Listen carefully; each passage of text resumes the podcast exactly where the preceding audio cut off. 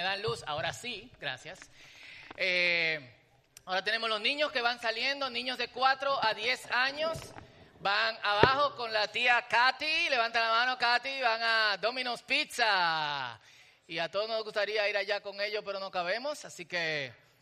Y niños de 2 y 3 años, aquí a mano izquierda van con eh, la tía Rotzin. Recuerden, si estás aquí por primera vez y eh, le pusieron un brazalete a tu, a tu niño o a tu niña, el brazalete tiene un número que va a aparecer en pantalla como ese, 14 que se apareció y se fue. Eh, si aparece ese número en pantalla, entonces significa que tienes que ir al área en donde se encuentra eh, tu niño. También pedimos, por favor, a las madres con bebé en edad de lactancia, lamentablemente algunas llegan después de este anuncio, pero bueno, eh, que tenemos un cuarto materno, también aquí a mi izquierda, que sería a su derecha, en donde siguen viendo el servicio y escuchando. Y si su niño se siente incómodo, eh, hay que cambiarle los pañales, o alimentarlo, amamantarlo, o hacerle par de musaraña, entonces, por favor, salga al área del cuarto materno y vuelva aquí y si no quiere eh, perderse el servicio, también algunas personas de servicio estarán gustosamente dispuestos a ayudarle. Así que por favor coopere con nosotros en esa parte. Y también quienes no tienen esto, levanten su mano. Creo que todos los tienen, todos lo tienen. Aquí no lo tiene Esdras. ¿Quién más no lo tiene? Cool. Es importante que lo tenga. Aquí están los anuncios eh, de los próximos domingos y eh, tengo que, aunque ahorita lo vamos a, eh, anunciar, recuerden que el domingo 29 de septiembre no estamos aquí, sino que ese día será de retiro en Estancia La Coaba. Pero aplauda como que usted me está llantando, como que le gusta el retiro, no sé. Eh, y bueno, vamos a estar dando más información, inscribiendo personas al final del servicio. Inés y Rebeca van a estar en esa parte. El costo del retiro, que será desde las nueve y media de la mañana hasta las cuatro o cinco de la tarde o hasta que usted quiera, son 600 pesos e incluye comida, picadera, refresco, todo lo demás y el tiempo que vamos a pasar bien juntos. Así que...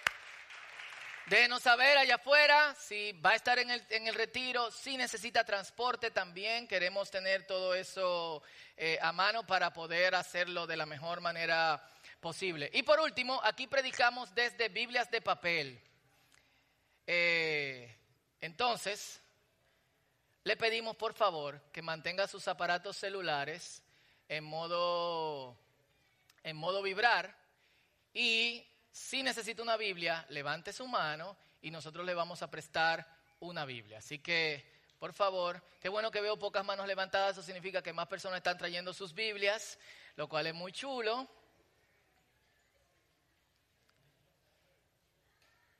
Mantenga su mano en alto, por favor, gracias. Eh, algunos textos no los proyectamos a propósito para que eh, leamos desde la Biblia y nítido. Así que eh, eso, gracias, gracias. Cool. Todos tienen su Biblia. ¿Quién más necesita Biblia? Mantenga su mano en alto. Allá. Full.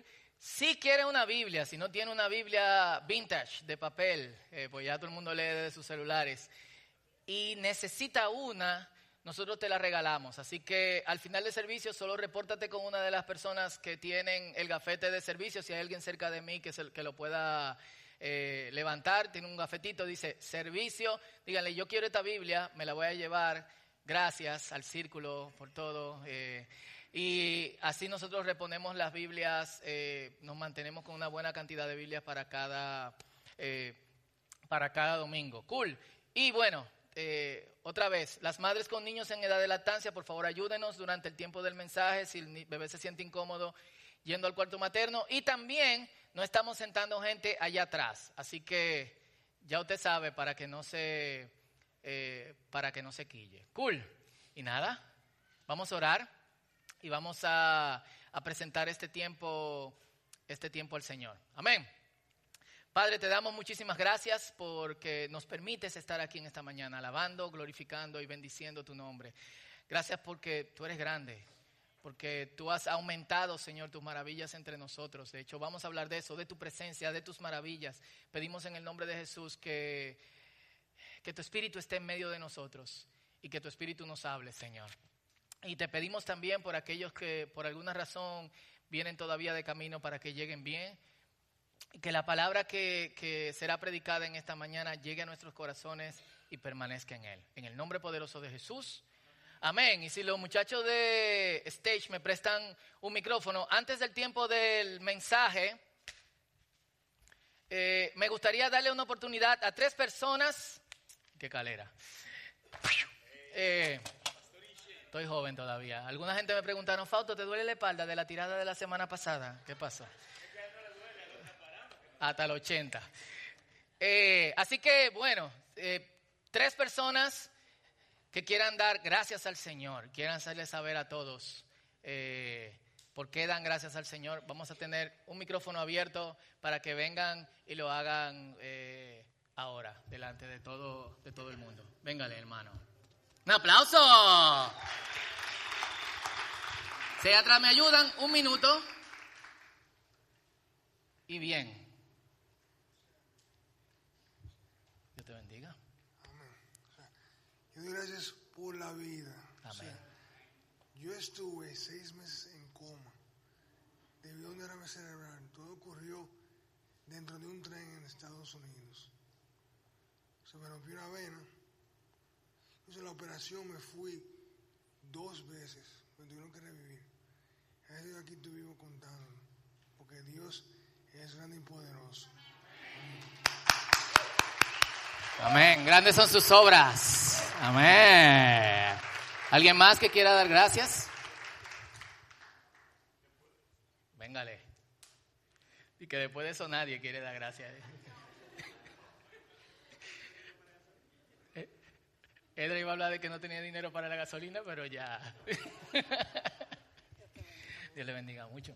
Amén. Buenos días. Ella es la mamá de Paola, para los que no la conocen, así que yo Gracias. ¿De cuál Paola? La esposa de Manuel. ¿eh? Que Dios le bendiga mucho. Reciban este abrazo lindo y fuerte de parte de Papá Dios. Amén. Bueno, pues yo estoy aquí porque dije, no puedo dejar de darle gracias a Dios por el honor y el privilegio que tengo de estar compartiendo con mis bellos hijos. Y por eso estoy dándole gracias a Dios. Aquí, estoy aquí con ustedes ya. Ajá, Dios le bendiga. Gracias. Eso, yo fui beneficiado con Doña Mela, que estuvo aquí por algunos años antes de irse a Nueva York y abandonarme, pero qué bueno tener a sus madres aquí. ¿Alguien más quiere dar gracias? Pues véngale. Un aplauso, señores.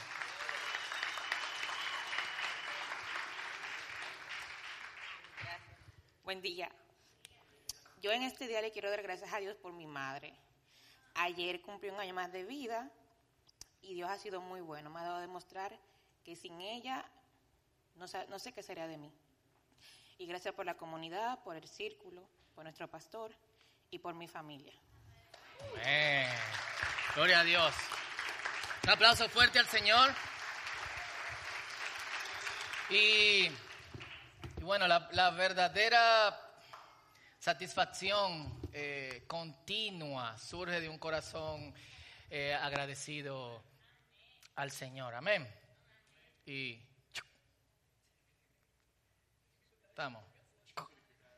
Eso significa seña a ellos. Ready. Estamos ready entonces. Eh,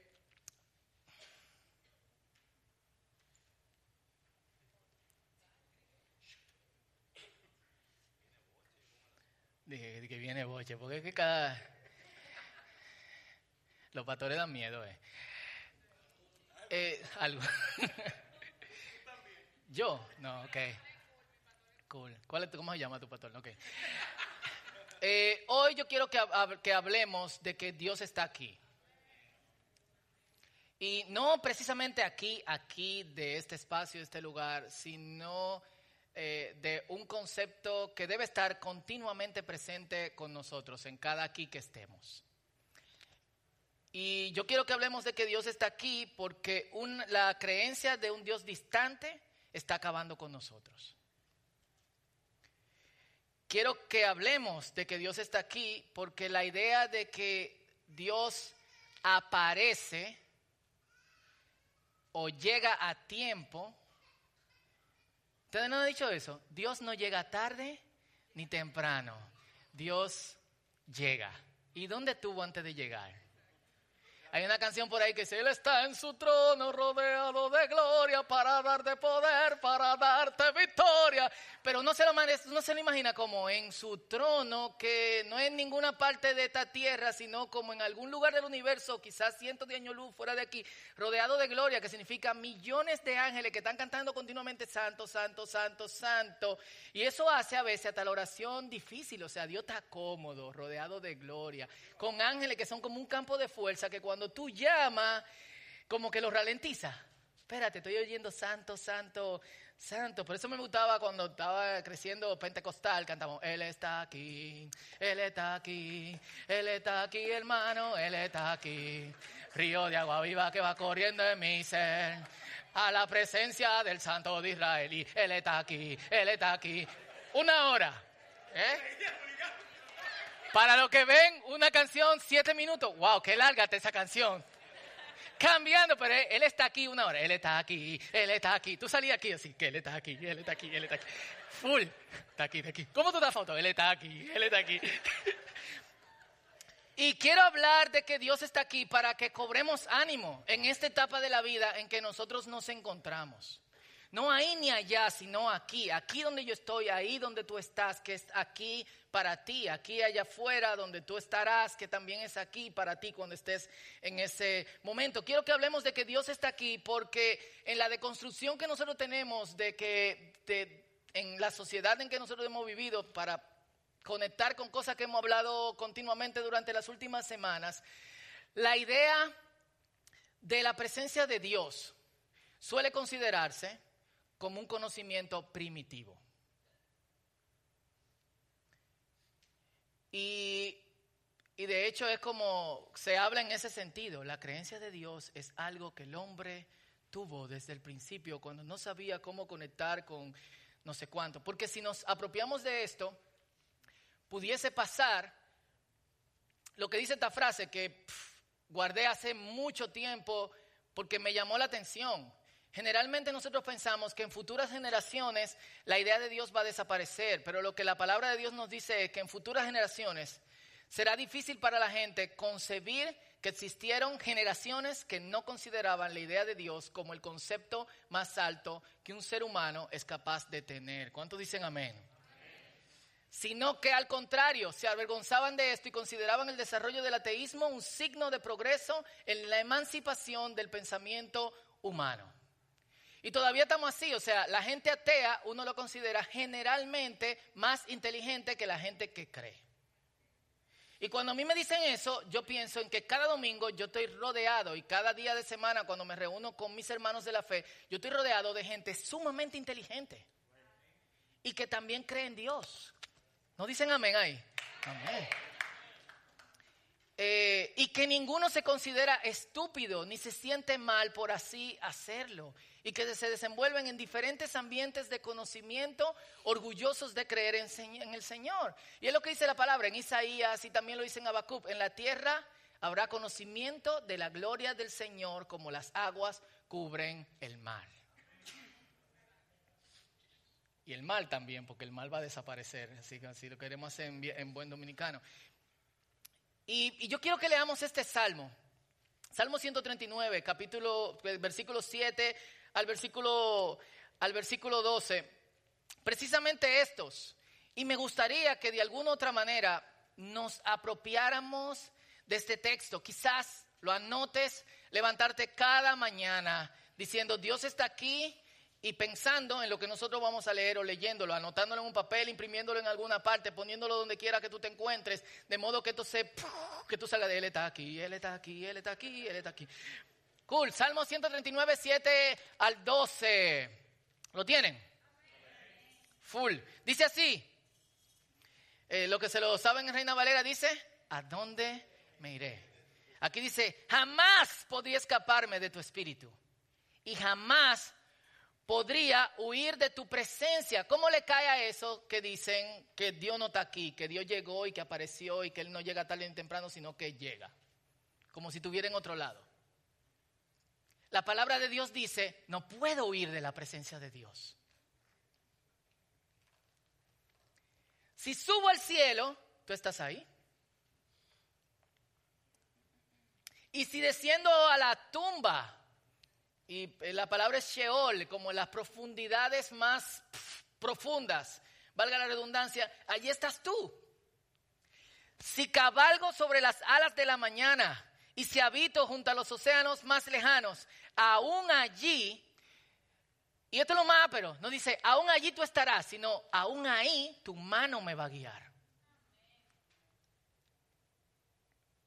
Y me sostendrá tu fuerza.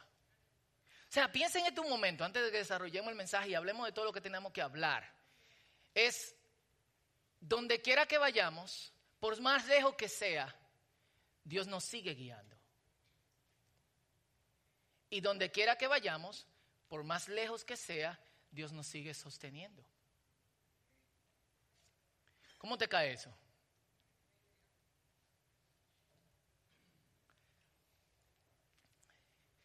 Dice, y, esto, es lo, esto, esto es muy ápero, porque va de, no puedo huir de tu presencia. Si subiera a lo más alto y si bajara a lo más profundo, tú vas ahí. Y si me fuera lejos, hola Jonás,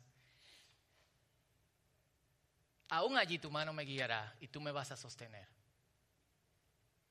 Y si quisiera, Dice, pudiera pedirle a la oscuridad que me ocultara y a la luz que me rodea que se convierte en noche, pero ni siquiera en la oscuridad puedo esconderme de ti. Para ti la noche es tan brillante como el día y la oscuridad y la luz son lo mismo para ti, porque Dios es amor y no hay oscuridad en él, dice la Biblia en Primera de Juan, capítulo 4. Cool. Y volvemos al Salmo ahora. Casi siempre esperamos que Dios se muestre en lo trascendental. ¿Qué es trascendental? ¿Eh? ¿El qué? Lo. Algo fuera de lo normal, algo que tú no experimentas eh, continuamente. ¿Quién ha experimentado a Dios trascendentalmente? Aquí. Yo creo que Jochi una vez me contó que estaba durmiendo en Colombia mientras estaba esperando, perdón por no te avisé que iba a contar esto, pero bueno, mientras estaba esperando el trasplante de riñón y full, eh, eh, con pocas esperanzas de que algo pasara y frustrado, en una noche él vio una luz, corrígeme si no, si no es así, como tan fuerte y sintió la presencia de Dios de una manera como tan profunda que dijo, ok, entendí. En resumen, paráfrasis, eso es. Y hay todo tipo de experiencias trascendentales. Son cosas que de alguna otra manera no son el día a día. Y aparecen una otra vez, aunque vuelvan a, eh, repetirse y pueden ir de lo, de lo sublime y de ese tipo de experiencias con cosas fuera de lo natural hasta cosas eh, naturales. Una vez yo estaba en una playa en California sentado eh, y cuando finalmente logro tirarme al agua, veo entre las olas una cuestión que era más grande que los goldfish que generalmente veo en una pecera. Como, y yo, wow. Eh, él está aquí. Eh, y de repente como que me, me volteo, eh, como pensando salir, vuelvo y miro a las olas y no hay nada, sigo nadando y de repente de la ola sale, dispara un delfín y después otro, fue como, ¡wow! ¿Qué? Ah, pero o sea, yo nunca había visto un delfín en ninguna parte, así, a pesar de vivir en un país tropical, no es una cosa que tuve continuamente. Algunos lo han visto camino a la isla Saona, otros lo han visto en un aquapark o lo que sea, pero estaba de ahí a ahí, fue como, ¡wow! Y eso para mí fue como, wow, increíble. Yo me pasé todo el día, vi un delfín, vi un delfín, vi un delfín, vi un delfín, no lo puedo, eh, no lo puedo creer. Y eh, es algo que para otras personas quizás que visitan continuamente la playa no es una experiencia trascendental. Para mí lo fue y me marcó. Fue como, wow, yo vi, yo nadé con un delfín. O sea, cool. Yo no te lo cuento porque después, qué sé yo, tú vas a creer que yo me lo doy en vainita, pero full. Y, y mucha gente, incluyendo que gente que yo conozco como Ocho, ha tenido esa experiencia loquísima con Dios, pero a encasillar a Dios solamente a experiencias trascendentales hace que sea tan raro y no tan aquí. Nuestra vida también tiene otros momentos. Los momentos trascendentales son escasos. Tenemos momentos normales, levantarnos cada mañana.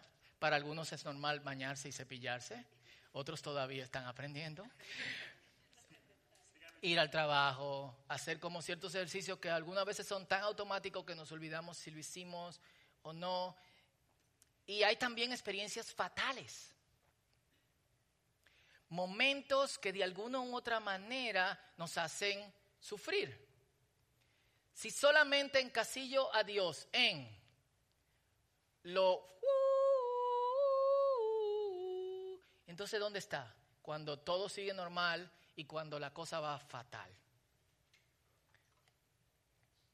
Y en las escrituras, el Señor se muestra en todo momento. No tenemos tiempo para leer todos estos textos, pero si exploramos levemente la palabra de Dios, nos vamos a dar cuenta que el Señor se muestra en experiencias trascendentales, como en 1 Crónicas 21, 26, David estaba haciendo un sacrificio y bajó fuego del cielo. Como en Primera Reyes capítulo 17, cuando Elías estaba frente a los profetas de Baal y también bajó fuego de, eh, del cielo. Como en Mateo 17, capítulo 13, cuando Pedro, Juan y Jacobo estaban durmiendo, despertaron y vieron que Jesús, que había llegado solo con ellos a la montaña, estaba hablando ahí, frente a frente, con Elías y con Moisés. ¿Cómo ellos sabían que era Elías y Moisés? Probablemente por lo que estaban hablando. Probablemente Jesús dijo, hey Moisés, ¿y entonces cómo te va? ¿Cómo va la cosa en el cielo? Hey Elías, ¿qué lo que Pero para ellos eso fue como... en la multiplicación de los panes, en Marcos capítulo 6, versículo 30 al 44. Pero también en experiencias normales. Génesis capítulo 18, Abraham está sentado frente a su tienda. Amén. Y llegan tres hombres. No estaban iluminados, no estaban levitando, no tenían alas, eran tres tipos. Y comieron con Abraham y estuvieron con él y después se fueron. Y la Biblia lo identifica como la presencia de Dios con él. No hubo nada sobrenatural, la carne de vaca no se coció más rápido, probablemente no sabía mejor, ni el sazón de Sara mejoró, fue todo tranquilamente normal. En Josué capítulo 5, verso 13 al 15, él ve al ángel del ejército del Señor, pero lo ve como una persona tan normal que no siente miedo, sino que lo que pregunta es, ¿tú estás con nosotros o tú estás contra nosotros? Y me acuerdo de una vez que doña Irma, y conté esto un discipulado, me, se quedó por la tiradente en la bomba de Texaco a las 3 de la mañana sin gasolina y aparecieron tres tipos y empezaron a empujar el carro y la llevaron hasta la bomba. Y eran morenos. Eh, Esdras, claro. Entonces cuando llegó a la bomba, ella se voltea para decirle gracias a los tipos y no hay nadie. Y el tipo de la bomba le dice, ¿cuánto le hecho doña de gasolina? Eh, ¿Y los tipos que venían conmigo? Eh, ¿Usted vino sola, doña? Ella lo identificó como ángeles, por eso la acotación de Edra de que era moreno, porque hay ángeles morenos, vaya. es el próximo libro de Esdras, hay ángeles morenos. Eh, y fatales. En Génesis capítulo 16, versículo 7 al 13, Agar se encuentra en una situación sumamente difícil y Dios se le aparece. En Juan capítulo 11, Marta y María están sumamente tristes por dos razones. Su hermano ha muerto, pero también ellas mandaron a llamar a Jesús y Jesús no vino. Y cuando Marta se encuentra con Jesús le dice, Señor, si tú hubieses estado aquí, mi hermano no hubiese muerto. Y Jesús le dice, Marta, yo soy la resurrección y la vida. El que cree en mí no va a morir, va a resucitar. Sí, yo sé que va a resucitar después, mucho después. Le dice, no, el que cree en mí no, ni siquiera no morirá. Es, no morirá nunca.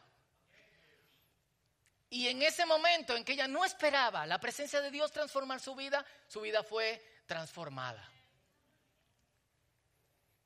Y en Primera de Reyes capítulo 19, que me gustaría que lo leamos porque es un texto icónico de la presencia de Dios, no trascendental, no normal, eh, sino rara en un tiempo que para Elías era, era, era fatal. Elías estaba en la cúspide de su ministerio, había logrado lo que vino a hacer, pero ahora lo estaban buscando para matarlo. Y antes de que lo mataran, Elías dijo, Señor, quítame la vida. Yo no sirvo para nada. Y siguió corriendo una montaña, el monte Oreb, donde también fueron dadas las tablas de la ley. Y esto es lo que dicen las escrituras, versículo 11. Mientras Elías estaba de pie allí, el Señor pasó y un viento fuerte e impetuoso azotó la montaña. La ráfaga fue tan tremenda que las rocas se aflojaron, pero el Señor no estaba en el viento. Después del viento hubo un terremoto, pero el Señor no estaba, versículo 12, en el terremoto. Pasado el terremoto hubo un incendio, pero el Señor no estaba en el incendio. Ah, perdón, es 19. 11 y 13. Todo estará bien. Es para ver si me están prestando atención. Están leyendo. 19, volvemos. 11. Dice así. Mientras Elías estaba de pie allí, el Señor pasó y un viento fuerte e impetuoso azotó la montaña. La ráfaga fue tan tremenda que las rocas se aflojaron, pero el Señor no estaba en el viento. Después del viento hubo un terremoto, pero el Señor no estaba en el terremoto. Pasado el terremoto hubo un incendio, pero el Señor no estaba en el incendio. ¿Y dónde está el Señor? Es uno de esos textos que dice, casi siempre esperamos que cuando Dios se manifieste hay efectos especiales. Y la experiencia de Elías le decía, Señor no está ahí. El Señor no está ahí, porque no es como Dios se manifieste, sino es cómo aprendemos a identificar que el Señor está. Y dice que después del incendio, y yo me imagino a Elías,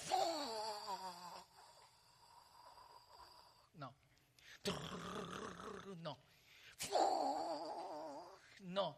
Dice que después vino Col da mama da acá. Una voz del silencio susurrante. Nuestras Biblias traducen el silbo apacible, un suave susurro. A mí me llama mucho la atención que sea col, voz, da mama, silenciosa, da acá, quieta. ¿Puede algo ser más quieto que el silencio?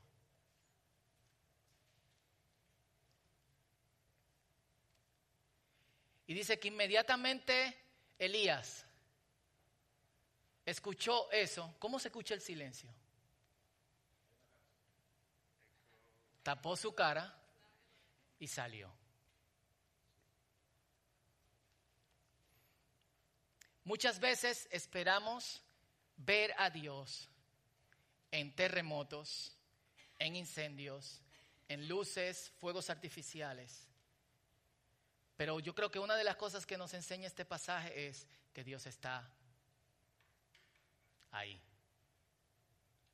Y no necesita fuegos ni elementos especiales para, para mostrarse. Y el Salmo lo expresa, lo expresa así. ¿Dónde? ¿Dónde yo puedo escapar y huir de tu espíritu? Digamos, vamos a lo sublime. Si subiere al cielo, tú estás ahí. Y si vamos a lo más profundo, tú también estás ahí. Seguimos en lo trascendente. Vamos, si me subo en las alas de la mañana, tu mano me va a guiar. Si me voy lejísimo, tu fuerza me va a, a sostener. Vamos a lo fatal. En las experiencias más terribles de mi vida, me quillaría contigo y pidiese que la oscuridad me ocultara, pero aún así tú te revelarías. Y lo que la escritura nos está diciendo es, trascendental, normal, fatal, Dios está ahí contigo. ¿Qué yo tengo que aprender? A mantenerme conectado con Dios.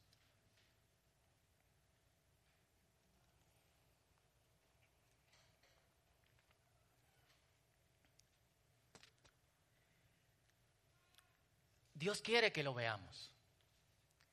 Una de las cosas que nos dice las escrituras es que Dios es amor.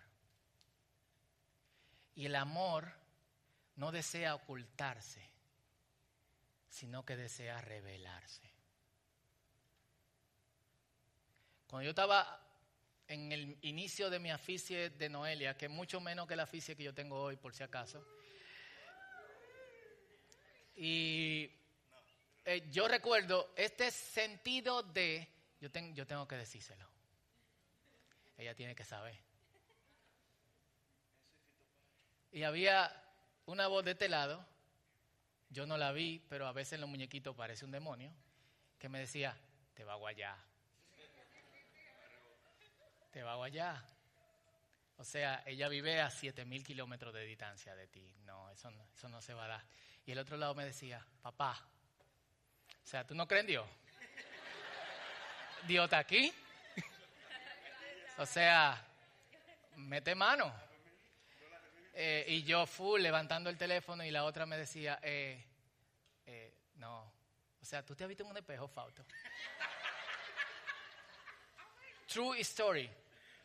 Tú tienes 29 años y todavía no te has casado. O sea, ¿tú crees que eso es fortuito?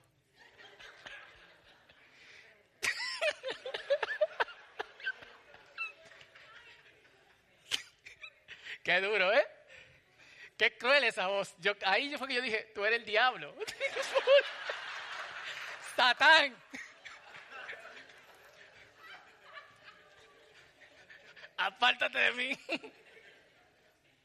y escuché la otra voz y dije, ok, yo puede ser que me guaye, pero yo tengo que decirle. ¿Guayar o no guayarse? Esa es la pregunta. Y le dimos.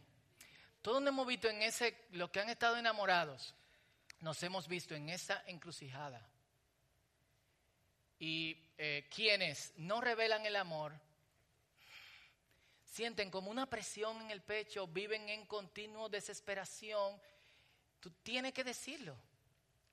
Si Dios es amor, su intención es revelarse, no ocultarse.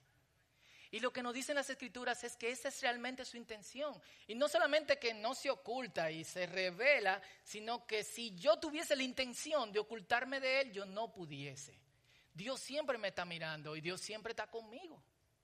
Aun cuando yo quiera rodearme de oscuridad y aun cuando yo le diga, vete, yo no quiero que tú hagas absolutamente nada conmigo, Él me va a seguir guiando y su mano me va a seguir sosteniendo. Solamente yo tengo que decir, dime, aquí. Y la pregunta es, ¿cómo aprendo a percibir a Dios? Empezando con lo normal. Yo creo que lo primero es nosotros sacarnos la idea de que Dios solamente está en ciertos espacios y empezar a pensar que Dios está aquí. Yo haría el siguiente ejercicio, si podemos llevar esto a lo práctico. Cada lugar donde yo entre, yo puedo decir, Dios está aquí. Y te reto para que tú veas cómo eso puede cambiar la situación, el espacio y tu percepción de todo lo demás. Entro a laborar, Dios está aquí. Entro a una reunión con personas difíciles, Dios está aquí. Estoy cenando con mi familia, Dios está aquí. Estoy comiéndome un helado, Dios está aquí. Estoy la persona que yo amo, Dios está aquí. Y eso es lo que yo creo. Yo creo que Dios está aquí con nosotros, al lado de nosotros, alrededor de nosotros. Nunca, nunca nos deja. Y como padre, una de las cosas que yo estoy pensando es que quizás también nosotros deberíamos enseñarle eso a nuestros hijos. Escúchenme, padres. Porque nosotros le enseñamos cómo medir, cómo calcular, cómo sumar, dividir, cómo ser, cómo portarse bien y reverenciar a otros adultos, pero no le enseñamos cómo vivir reverentes ante la presencia de Dios. Y qué chulo fuera que nuestros hijos estén pendientes de la presencia de, la presencia de Dios. Anoche me decía, me decía Benja, no sé por qué salió, eh, salió eso, y, estábamos manejando de la casa misionera a casa y me decía, papá, yo tengo miedo de que Dios me hable. Y yo no le pregunté por qué él me dijo eso, pero yo le dije, mira Benjamín, cuando Dios te hable, tú no vas a tener miedo. ¿Cómo tú sabes eso, papá? Bueno, hay veces que Dios me ha hablado y yo no siento miedo, sino que cobro valor. Qué pero papá. Él quiere sentir a Dios. Él sabe que Dios puede hablar. Incluso yo creo, y yo no le pregunté, que Él sabe la consecuencia de que Dios te hable y te llame. Solo tiene nueve años. Él no es excepcional. Él simplemente está ocupando su mente en cosas que nosotros por estar muy ocupados no le estamos ocupando.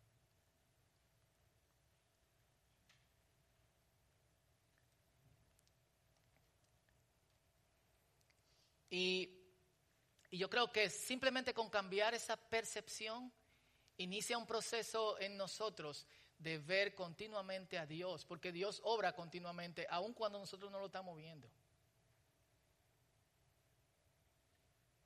Y probablemente te llamen fanático, loco o lo que sea.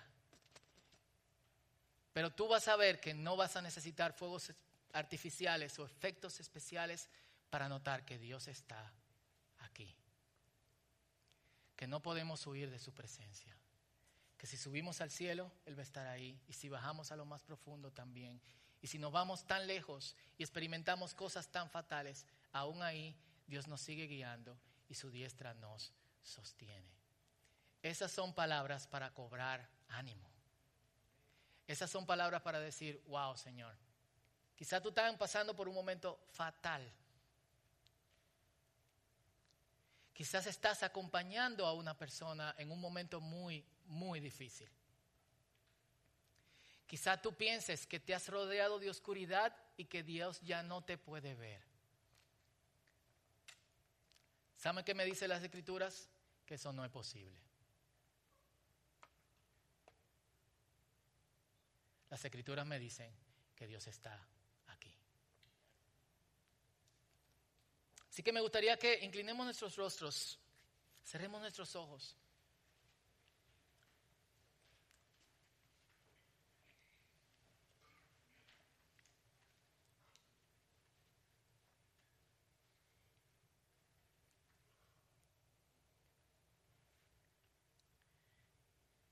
Porque esto es urgente.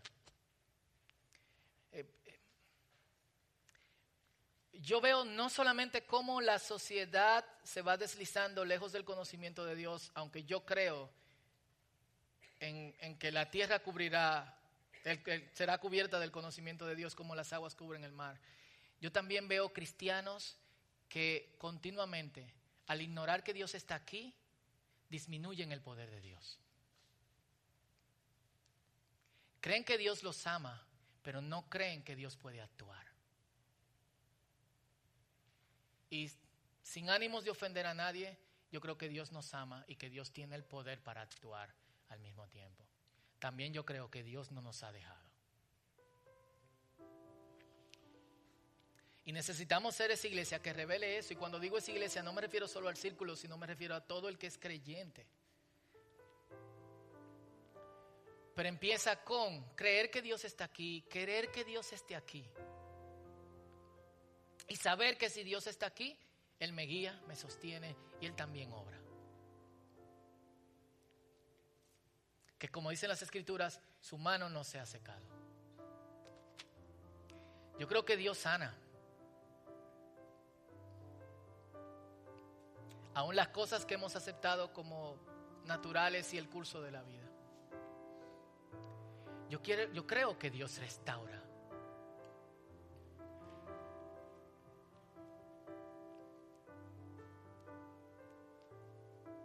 Yo también creo que Dios transforma corazones de piedra en corazones sensibles. Gente triste en gente alegre.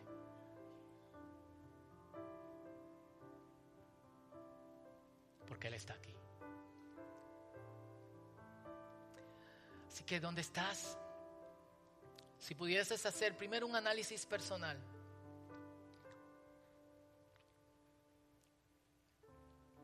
Quizás tu experiencia ahora mismo es fatal.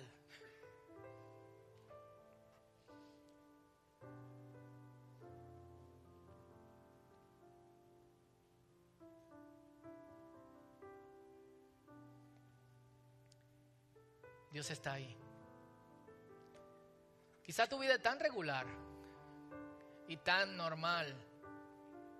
No has visto luces y nunca se te nunca un ángel te ha empujado el carro ni has escuchado la voz de Dios. Dios está ahí.